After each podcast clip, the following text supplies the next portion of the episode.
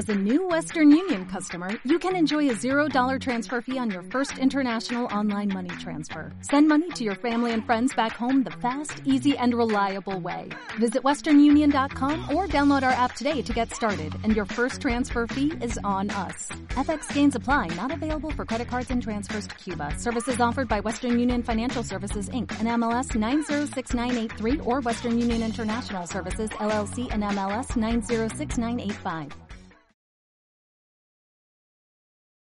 Buenos días a todos. Lo primero, quiero dar las gracias al Club de Excelencia en Gestión por esta invitación y por siempre acordarse de nosotros, de IBM y de, y de mí personalmente, para poder participar en estos foros. Y la verdad es que eh, estaba oyendo a Adolfo que no habíamos tenido oportunidad de hablar, ¿vale? Y estaba un poco yo repasando lo que había preparado y digo, no creo que hayamos podido estar más de acuerdo, ¿vale? Lo cual me parece que empieza a ser de esas cosas donde el sentido común es común ¿eh? y donde eh, justamente lo que indica es que empezamos a tener una ruta de acción, ¿no? O sea, de dos lados diferentes, a través de un think tank o a través de la experiencia que llevemos, que lleguemos a puntos muy comunes, lo que empieza a definir es que ya hay una ruta de acción, ¿vale? Y a mí me gustaría empezar. ¿Tengo el pasador? Sí. Me gustaría empezar con un vídeo, por aquello también de animarnos un poco, ¿no?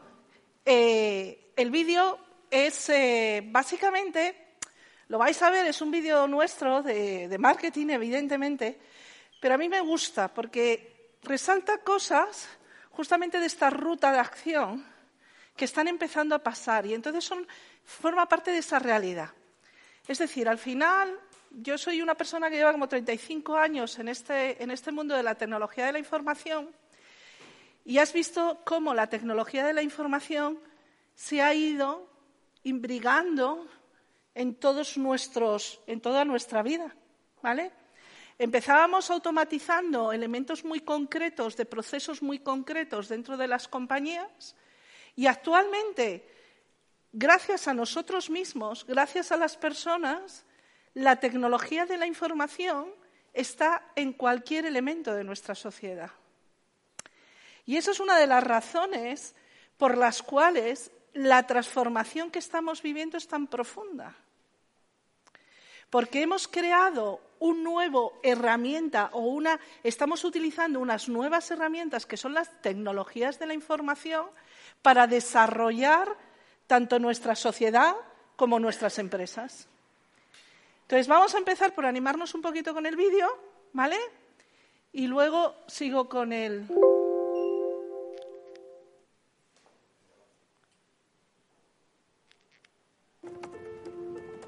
Dear Tech. You've been making headlines. Smart tech is everywhere. But is that enough? I need tech that understands my business. I need tech that works at scale. Dear Tech. Dear Tech. Dear Tech. We're exploring quantum to develop next generation energy. We're using blockchain to help make sure food stays fresh. We're using AI to help create more accessible healthcare. We're using IoT to create new kinds of digital wallets. Let's see some more headlines about that. Let's expect more from technology. Let's put smart to work. Fijaros, lo primero que empieza es Dear Tech, querida tecnología. Y esto es una de las principales, y si lo pensáis en todas vuestras compañías, lo primero que pensamos, o no lo primero, pero todos tenemos una pregunta y es, ¿qué puedo hacer con la tecnología?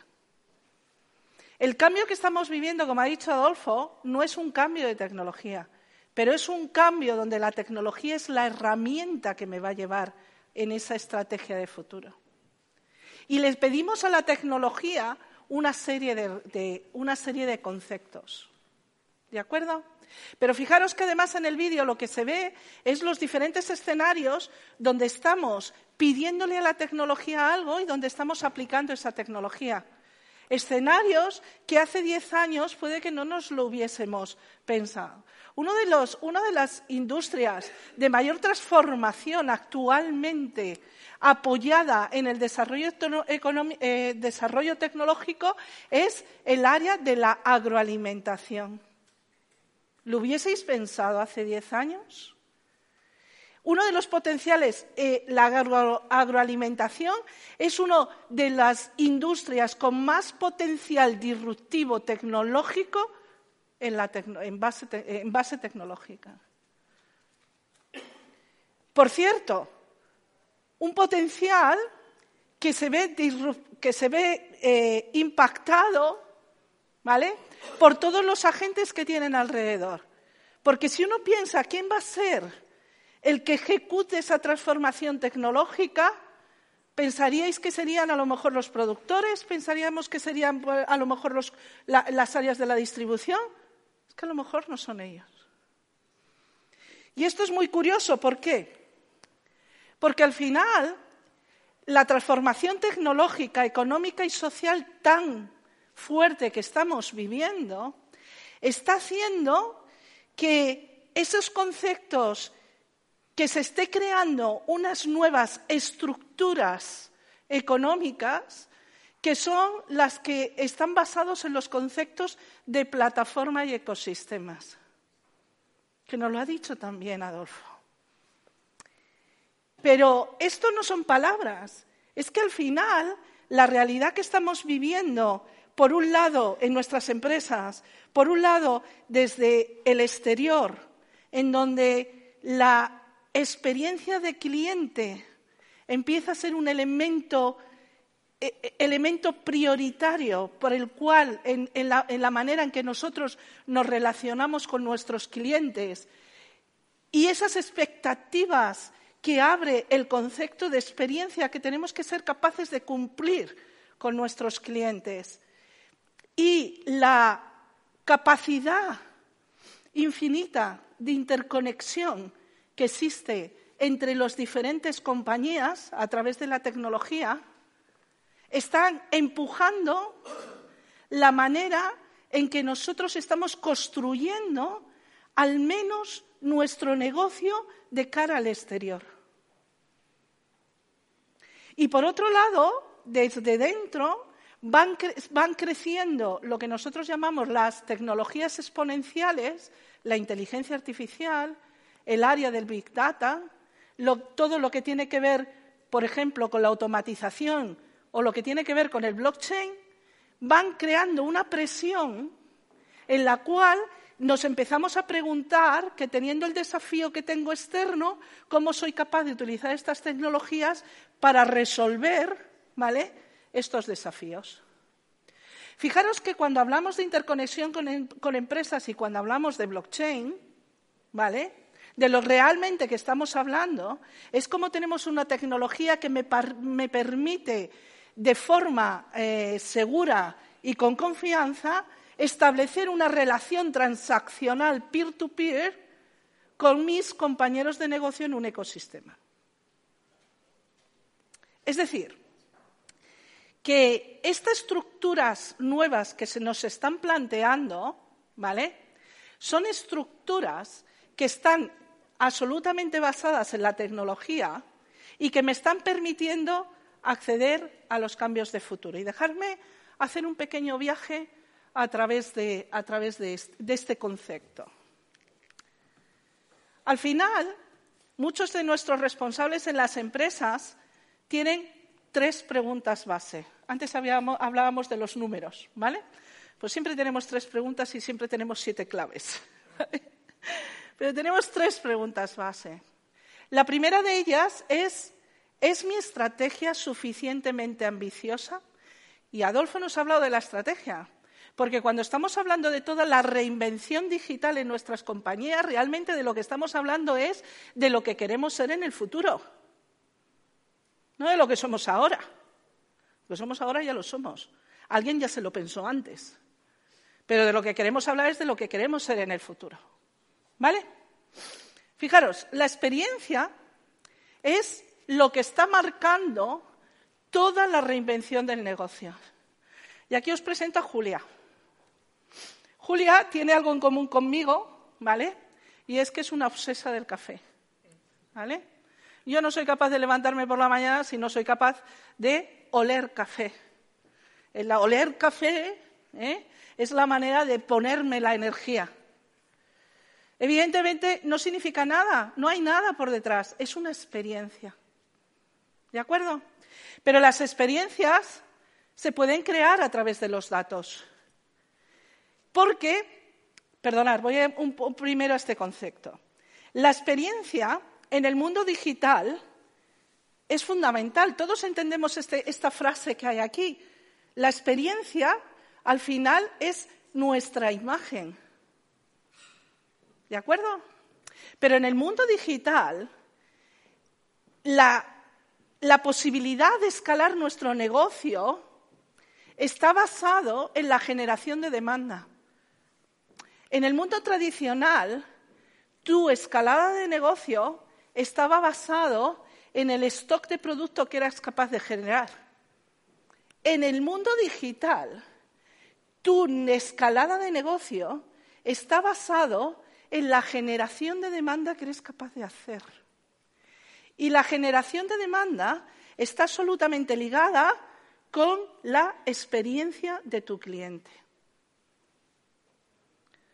¿Esto está claro? Fijaros que es una diferencia fundamental de dónde venimos. ¿De acuerdo? Y, este, y esta experiencia, estas experiencias, somos capaces de crearlas a través de la información.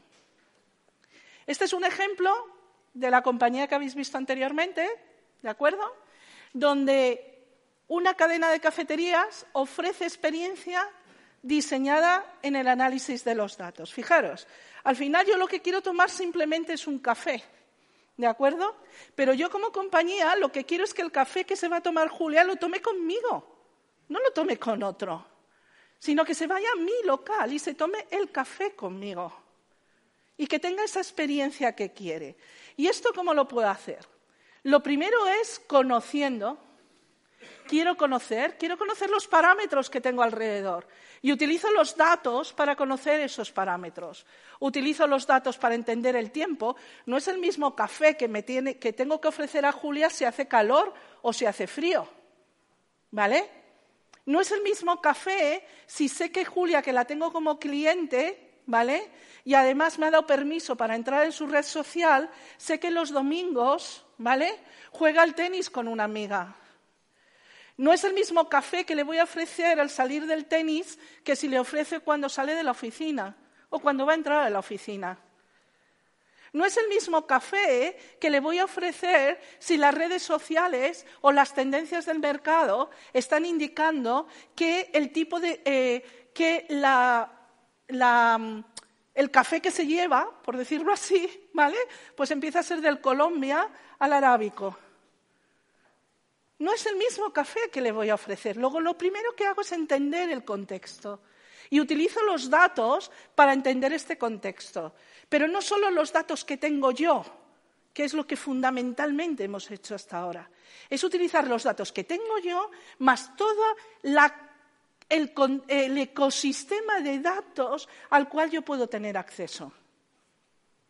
Con esos datos, lo siguiente que hago es utilizar las herramientas de analítica, las herramientas de inteligencia artificial para poder razonar sobre ellos. Y con ese razonamiento llego al siguiente punto, que es tomar una acción. Es decir, coger y decidir cuándo le voy a hacer una oferta a Julia del café que va a tomar. Y decirle que se puede tomar el café helado conmigo después del pádel el domingo y además que vamos a hacerle una invitación para que vaya con una amiga. Fijaros la diferencia, cómo habéis gestionado la experiencia de Julia para que se tome un café. Y eso garantiza esa, demanda para que Julia vaya a tu cafetería a tomarse el café. Os voy a poner otro vídeo que este es el ejemplo de Zero Food. Zero Food es una compañía española que está utilizando exactamente el mismo ciclo que habéis visto aquí, ¿vale? Para diseñar nuevos productos en base a la experiencia de la demanda. Zero sabéis que es un productor de alimentos que produce galletas. ¿Alguien se le ha podido pensar que es importante conocer mi demanda para saber qué tipo de galleta tengo que hacer? Pues esta es la experiencia. Uy, ahora me pasa. A ver si consigo que entre el vídeo.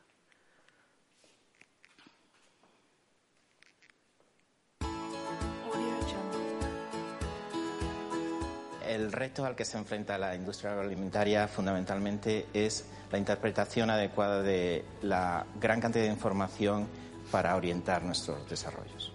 La inteligencia artificial a Cereal to Zero Food nos ofrece una ventaja de conocimiento incipiente de necesidades del consumidor. Esto nos permite eh, poner en el mercado 200 eh, nuevos productos al año en todo el mundo orientados a las necesidades del consumidor. Con esta herramienta IMARradar, desde IMASDEA hemos desarrollado el primer producto inspirado en inteligencia artificial que ya está en el mercado. Cuando pensamos en, cómo la inteligencia artificial puede ayudar ¿no? a cualquier industria, en este caso particular a la industria de, de, la alimentación, yo creo que una de las grandes ventajas que tiene es la capacidad de escalar las capacidades humanas. Y esta capacidad de escalar las capacidades humanas, aquí en el grupo I+D.A. se ha utilizado en la manera de análisis de datos. Em, ellos querían analizar mucha información para ser capaz de innovar. En este caso, lo que hemos hecho con inteligencia artificial es esta posibilidad de em, acceder a millones de fuentes de información, fuentes de información estructuradas y fuentes de información desestructuradas, que nos dan esa posibilidad que de una manera humana no somos capaces, ¿no? simplemente porque no tenemos las capacidades, no tenemos las manos, no tenemos el personal. Cualquier herramienta de social listening que podría haber en el mercado es precisamente eso, social listening. Es una herramienta para escuchar cosas genéricas, para hacerte una idea de lo que está pasando. Pero cuando realmente quieres sacar información de valor, cuando realmente quieres aterrizar al nivel de detalle de lo que estaba haciendo antes un humano leyéndose todas estas revistas, necesitas personalizar y construir algo para ellos. Y eso es lo que hemos hecho. Pues la herramienta de Radar, teniendo en cuenta la investigación de mercado tradicional, lo que nos permite es ser mucho más rápidos, más eficientes, a un menor coste. Con Imarradar nos ha permitido conocer la opinión del consumidor desde la fase de ideación, el sentimiento y las emociones y poder desarrollar el primer alimento por parte de Cereal to Zero Food basado e inspirado en inteligencia artificial.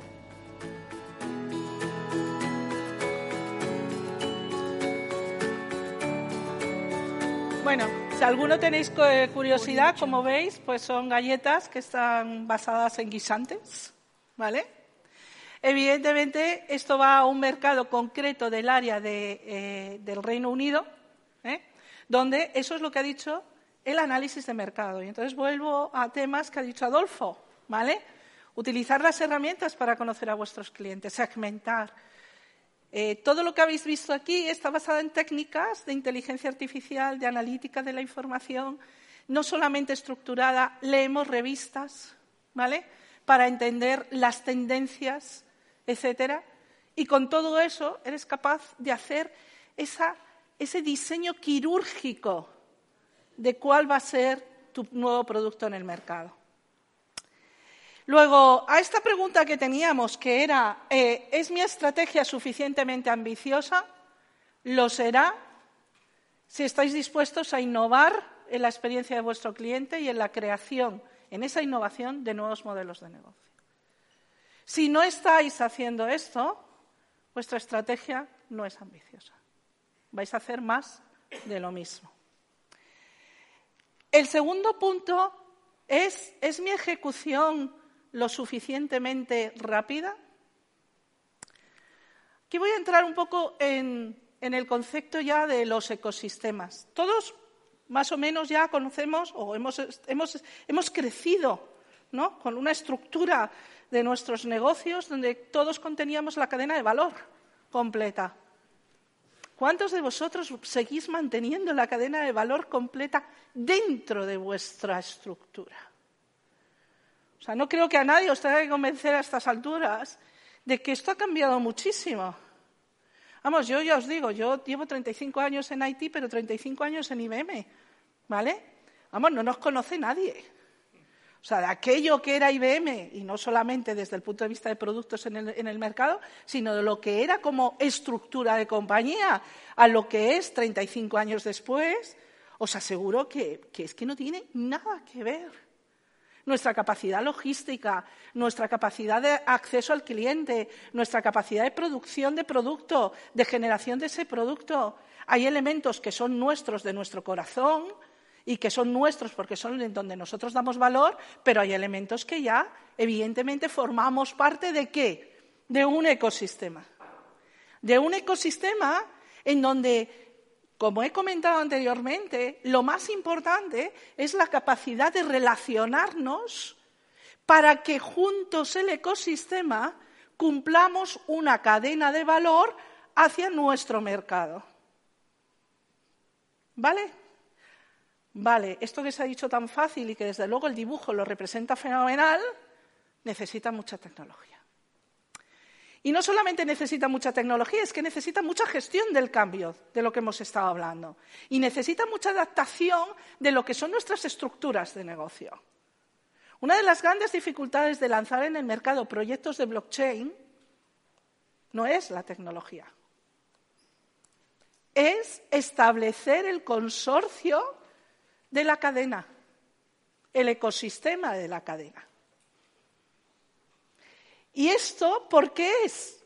Porque justamente donde más débil tenemos nuestras estructuras de cara a esta transformación es justamente en el establecimiento de las relaciones con otros dentro de nuestro ecosistema. Por cierto, algo que es curioso, pero que a blockchain nos ayudaría a ello. ¿Vale? Bueno, pues en este círculo un poco vicioso, en este tema estamos. Pero bueno, no me quiero detener aquí. O sea, el tema del ecosistema. ¿Vale?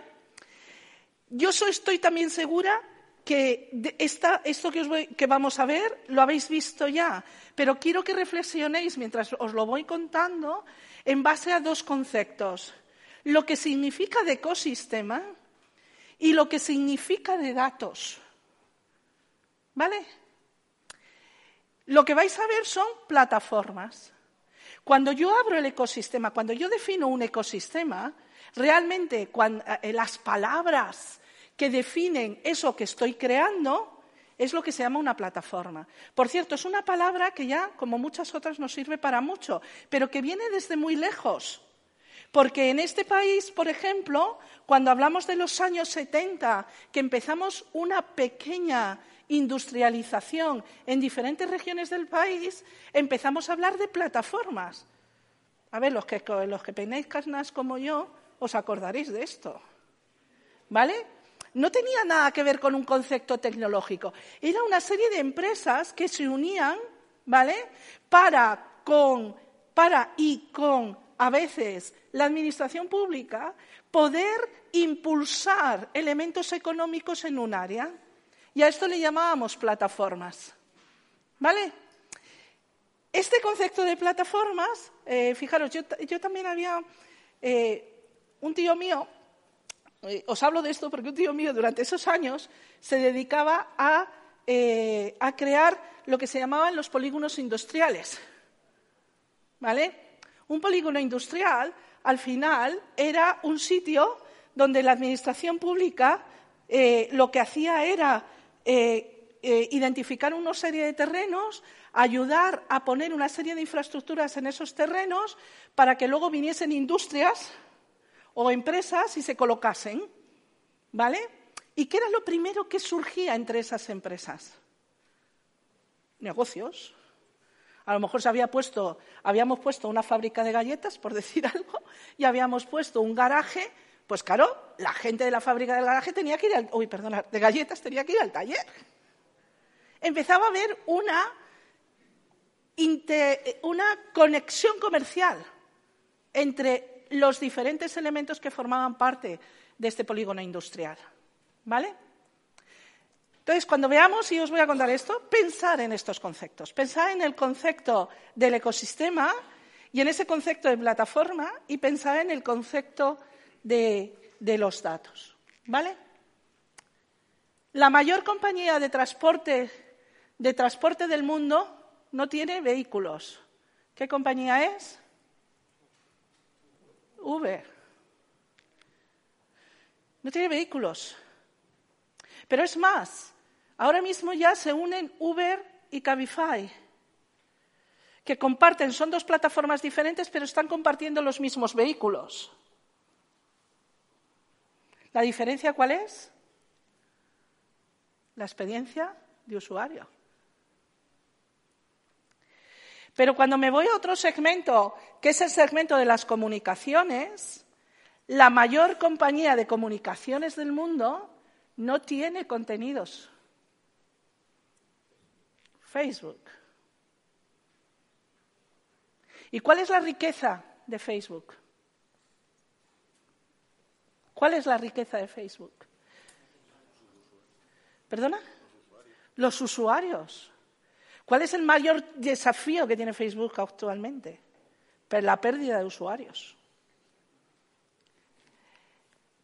La mayor compañía de distribución no tiene inventario. ¿Cuál es? Mm, me encanta, porque es Alibaba.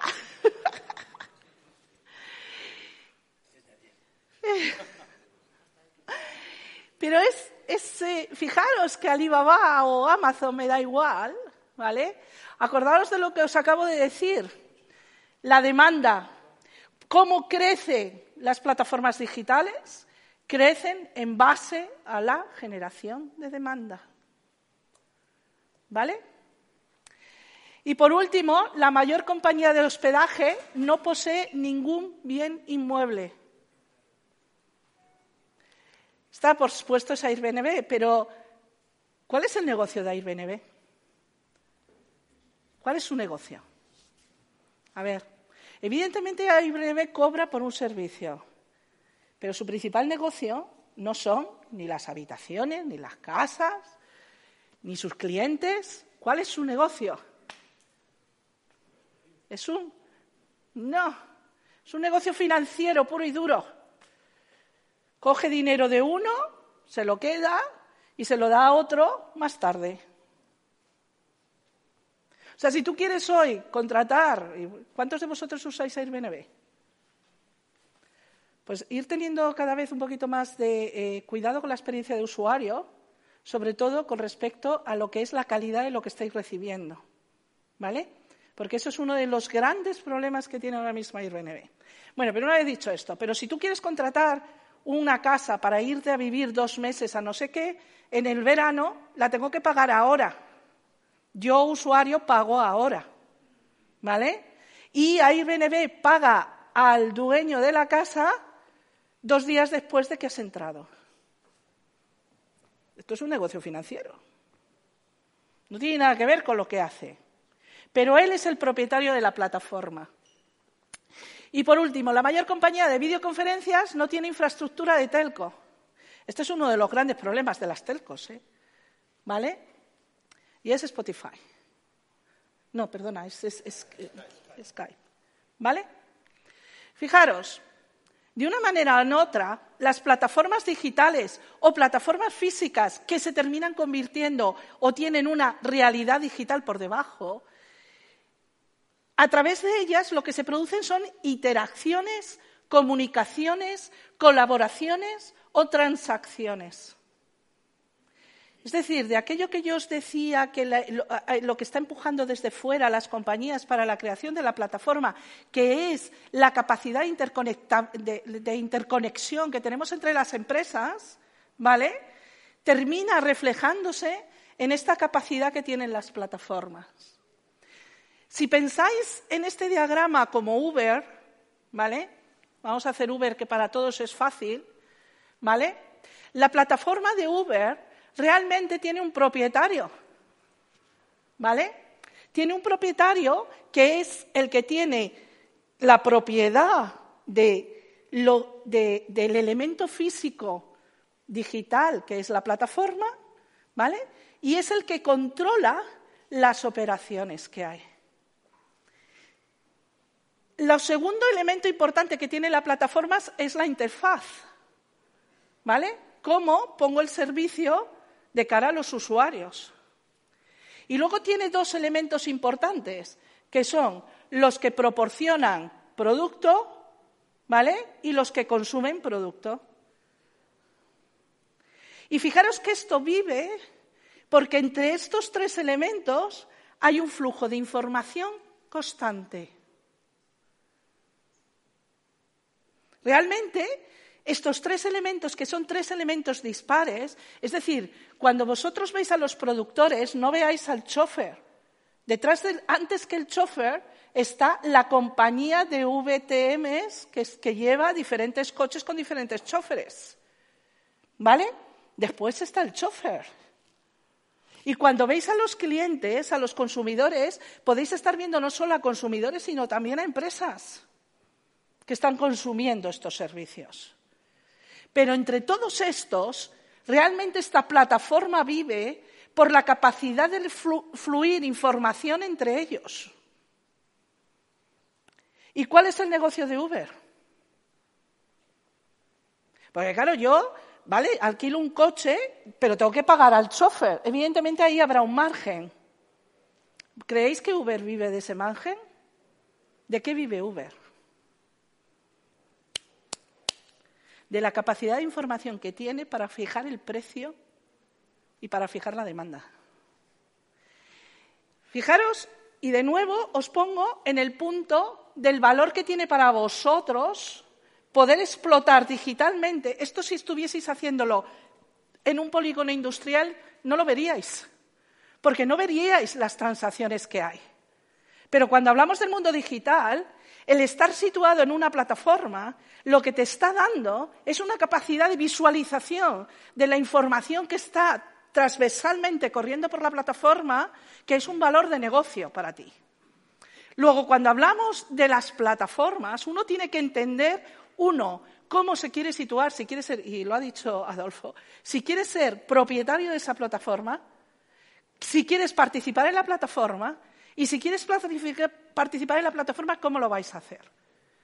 Y cualquiera de vosotros, es más, vosotros que muchos estáis trabajando en pequeña y mediana empresa, es una decisión que vais a tomar en los próximos dos años. ¿En qué plataforma me quiero colocar desde el punto de vista logístico, desde el punto de vista de generación de producto, desde el punto de vista de marketing, desde el punto... ¿Dónde me quiero colocar? ¿En qué plataforma establecida o qué plataforma quiero yo establecer con mis compañeros? Porque el tener la capacidad de montar estas plataformas solo está o solo ha empezado, pero nosotros ya vamos tarde. Lo empezaron pequeñas empresas donde todas las características que os ha contado Adolfo de lo que es este mundo de transformación digital, podemos encontrarlas en estas pequeñas empresas. Pero fijaros que las mismas pequeñas empresas ya empiezan a hacer una simbiosis. Aquí tenéis plataformas de negocio y plataformas tecnológicas, donde existe esa simbiosis en yo utilizo unos recursos de las plataformas tecnológicas para hacer la creación de mis negocios. Luego, esto que os acabo yo de decir, que en dos años estáis trabajando con plataformas, si no lo estáis haciendo ahora, incluso va a ser real dentro de dos meses. Porque cualquier solución que, que querráis empezar a poner en el mundo digital, en este nuevo mundo digital, va a estar soportado por una plataforma tecnológica. Y tendréis que decidir con quién.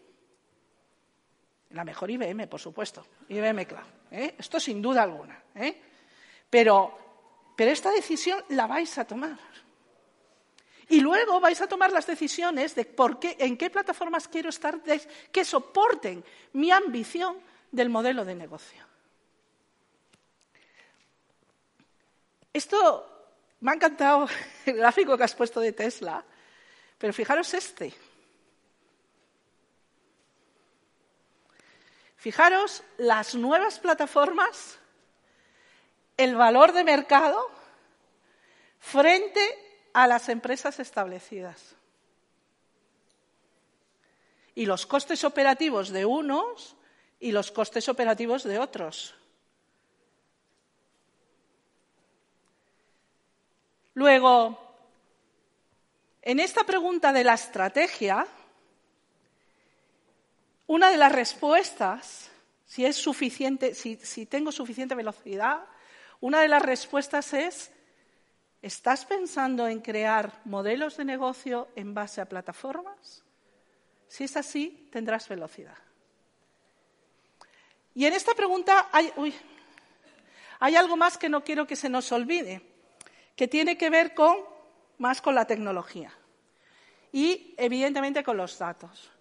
Yo utilizo muchísimo estos dos slides que vais a ver ahora porque me parece que son muy obvios de todo lo que nos está pasando. Esto que os he dicho yo, que al final uno de los valores de estar en la plataforma es el tener el control de la información que corre a través de ella, ¿vale? Eh, eh, es verdad, pero tengo que ser capaz de capturarlo. Tengo que ser capaz de entenderlo, ¿vale? Y es la inteligencia artificial y las nuevas tecnologías alrededor de todo lo que es el captura, eh, análisis, etcétera, etcétera, de los datos, ¿vale? Lo que me permite capturar este conocimiento. Y evidentemente hay muchas tecnologías para esto. Esto es lo que yo os decía de las tecnologías exponenciales. ¿De acuerdo? Podemos hablar horas de la inteligencia artificial, de los modelos, del tipo de algoritmos que usamos, de, las matemáticas que hay por debajo de todos esos algoritmos, horas. Podemos hablar horas del tema de Internet of Things, de la realidad virtual. Podemos hablar horas del tema del procesamiento del lenguaje natural, de la voz, horas. Pero que tengamos todos en cuenta que realmente el combustible de todo esto son los datos y lo ha dicho también Adolfo, si no tengo los datos bien, nunca tendré la información. Luego, a esta pregunta de ¿es mi ejecución lo suficientemente rápida? La respuesta es sí, si soy capaz de aprovechar los ecosistemas y de aprovechar las nuevas tecnologías. Y aquí nos falta acción. Nos falta acción, porque nos da miedo. No, no, no, no entendemos el futuro. Yo, lo entiendo, ¿eh? O sea, aunque yo me dedique a innovación, yo no es que tenga una bolita de cristal y vea el futuro. Pero lo que sí es cierto es que si no ando, no sé, si no experimento, no sé, lo que va, no sé a dónde me van a llevar las cosas. Entonces, entremos en la siguiente pregunta. ¿Cómo hago que las cosas pasen? ¿Cómo transformo a las personas y a las capacidades de la empresa? No a las capacidades solo de las personas, sino también a las capacidades de la empresa. ¿Vale? Una empresa que se reinventa digitalmente, y voy a repetir muchas de las cosas, perdóname Adolfo, pero es que ya lo he dicho, sentido común, ¿vale? Eh, tiene que tener una estrategia. Y esa estrategia va a estar compuesta por un modelo de gobierno, perdonar, un modelo de negocio y un gobierno de un ecosistema. Esto, claro, ¿sí? Claro.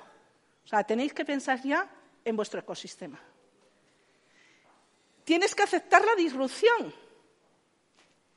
Señores, esto es lo que hay. No estamos en un momento de continuidad histórica. No lo estamos. Estamos en un momento disruptivo y tenemos que aceptarlo. Y por lo tanto, tenemos que ser capaces de experimentar. Y me voy al primer punto crear casos de uso. Este espacio donde estamos, más este espacio de ahí que es el IBM Garage, ¿vale? Permite experimentación.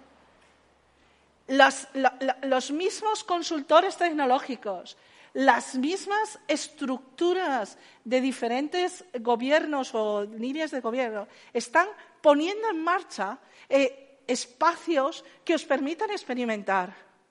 ¿Cómo los utilizamos? ¿Cómo lo estáis utilizando? Para crear vuestra estrategia. El siguiente punto tiene que ver con las operaciones. Hay que reinventarse continuamente. Ya sé que da mucha pereza. No me lo vais a contar a mí. ¿Vale? Ya lo sé. Pero es que el futuro lo escribimos nosotros, no nos lo escribe nadie. Y por lo tanto, tengo que fomentar una cultura en la empresa de búsqueda de la innovación.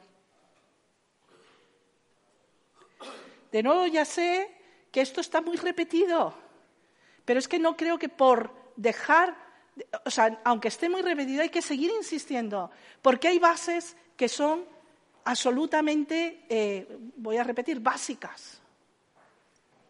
Y por último, tengo que saber pensar e integrar el mundo físico con el mundo digital. Y por último, tengo que hablar de tecnología. Pero tengo que hablar de tecnología abordando los nuevos modelos tecnológicos. Tengo que pensar en desinvertir y empezar a pensar en compartir o alquilar o pago por uso o cosas de este estilo. Porque necesito flexibilidad. Y además necesito todas esas capacidades tecnológicas que hemos hablado antes. Porque con esas capacidades tecnológicas seré capaz de cubrir tanto mi estrategia como mis operaciones. Por lo tanto, voy a ir resumiendo, pero necesitamos poner un nuevo foco a nuestros objetivos, a nuestra estrategia de negocio.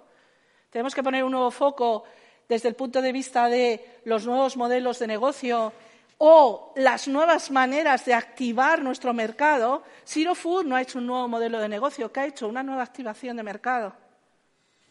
¿Vale? Y podéis buscar muchas empresas y seguro que todos nosotros somos capaces de daros ejemplos de empresas que están ya en esto. Por ejemplo, los, ascensores, no lo he puesto aquí, pero los ascensores Cone, a mí me encanta el ejemplo de esta empresa. Cone es una, es una empresa que se dedica a construir o tenía un producto que era ascensores y escaleras mecánicas. Ahora Cone, su negocio, son servicios de movilidad en base a los datos.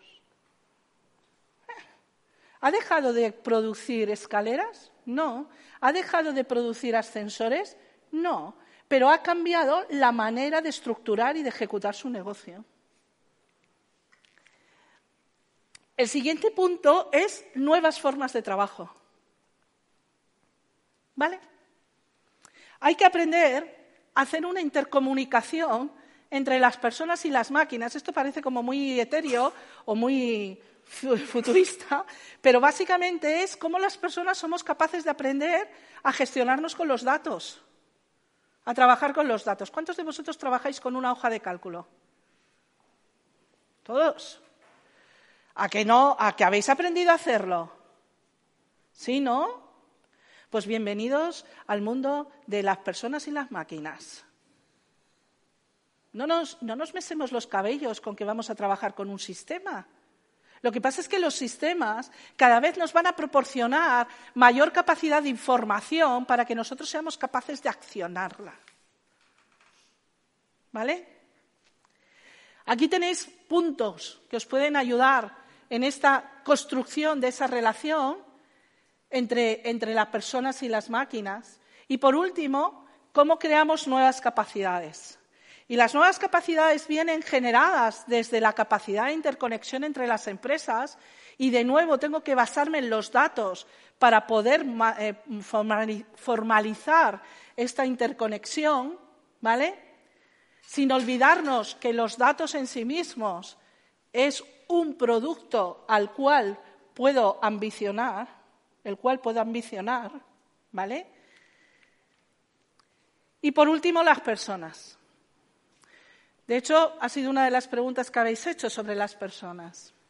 Cada vez existe más demanda creciente de la ciencia de los datos, de la inteligencia, pero no solamente porque necesitamos expertos en esta área, es que cada vez necesitamos que la gente esté más culturizada sobre estos temas.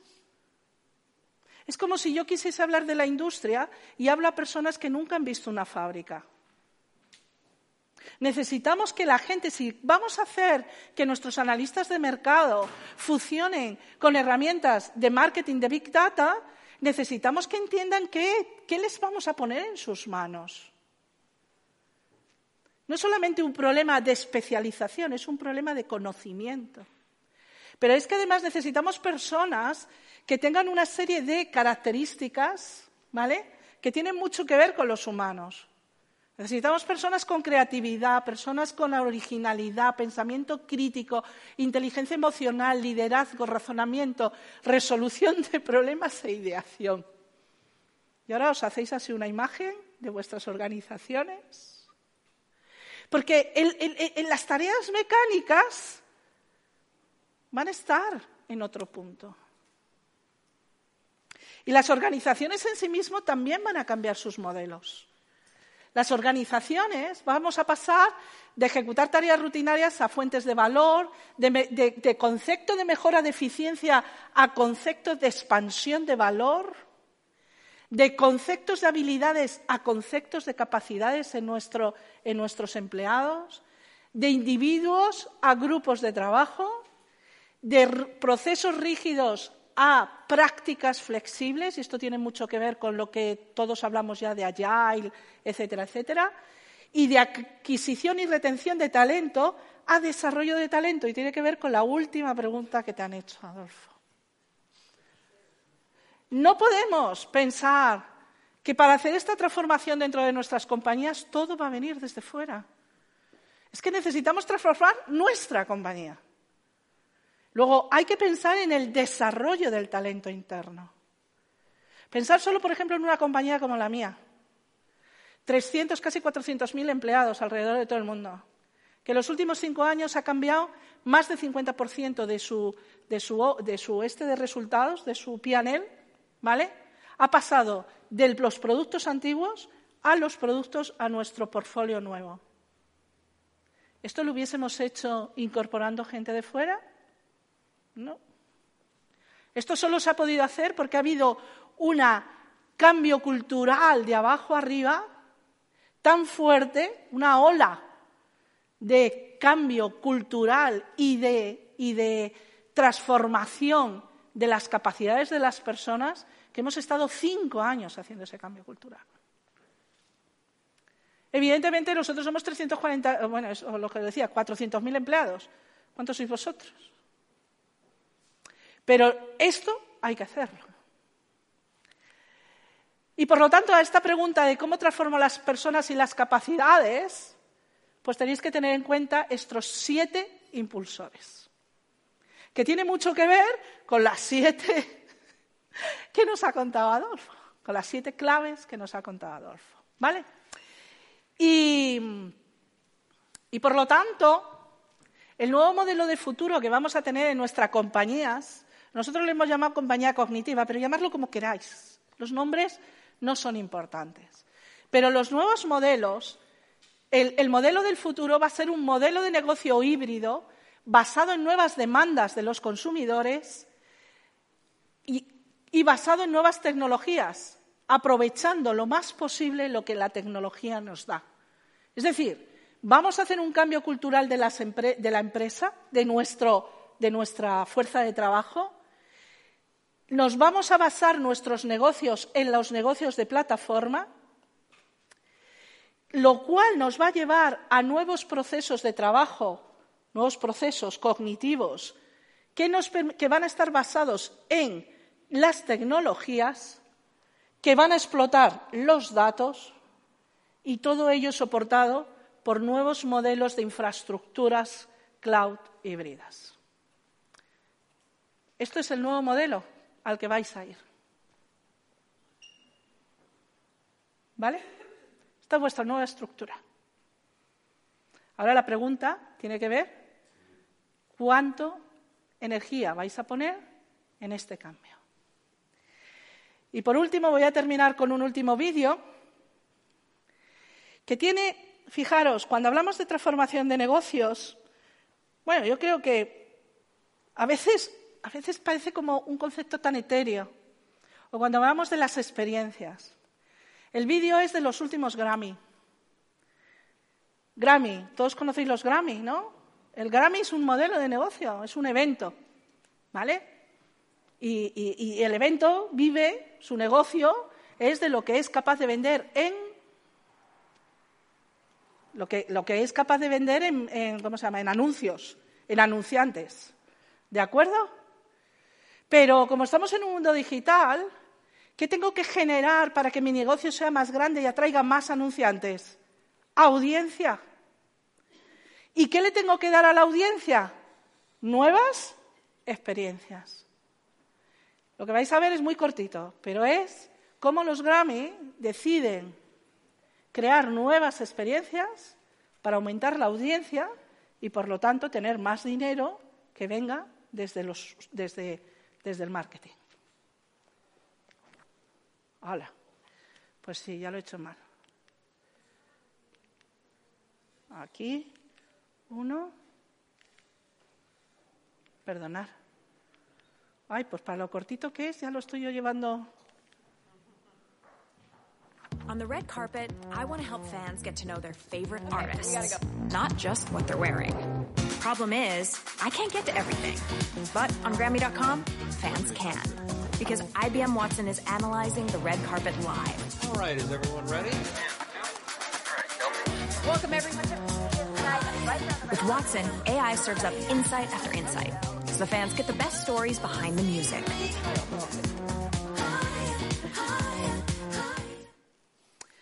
Pues básicamente esto era lo que yo quería compartir con vosotros. Muchas gracias por vuestra paciencia, porque ya habéis os dado cuenta, muchos me conocéis y ya sabéis que charlo por los codos. Con lo cual, que muchas gracias por vuestra paciencia y a la organización y a vuestra disposición, porque esto es un, esto es un tema que apasiona, ¿vale? Pero, y mi último comentario es plataformas, ecosistemas. Este va a ser parte de vuestra ruta, de vuestro negocio. Muchas gracias. ¿Preguntas?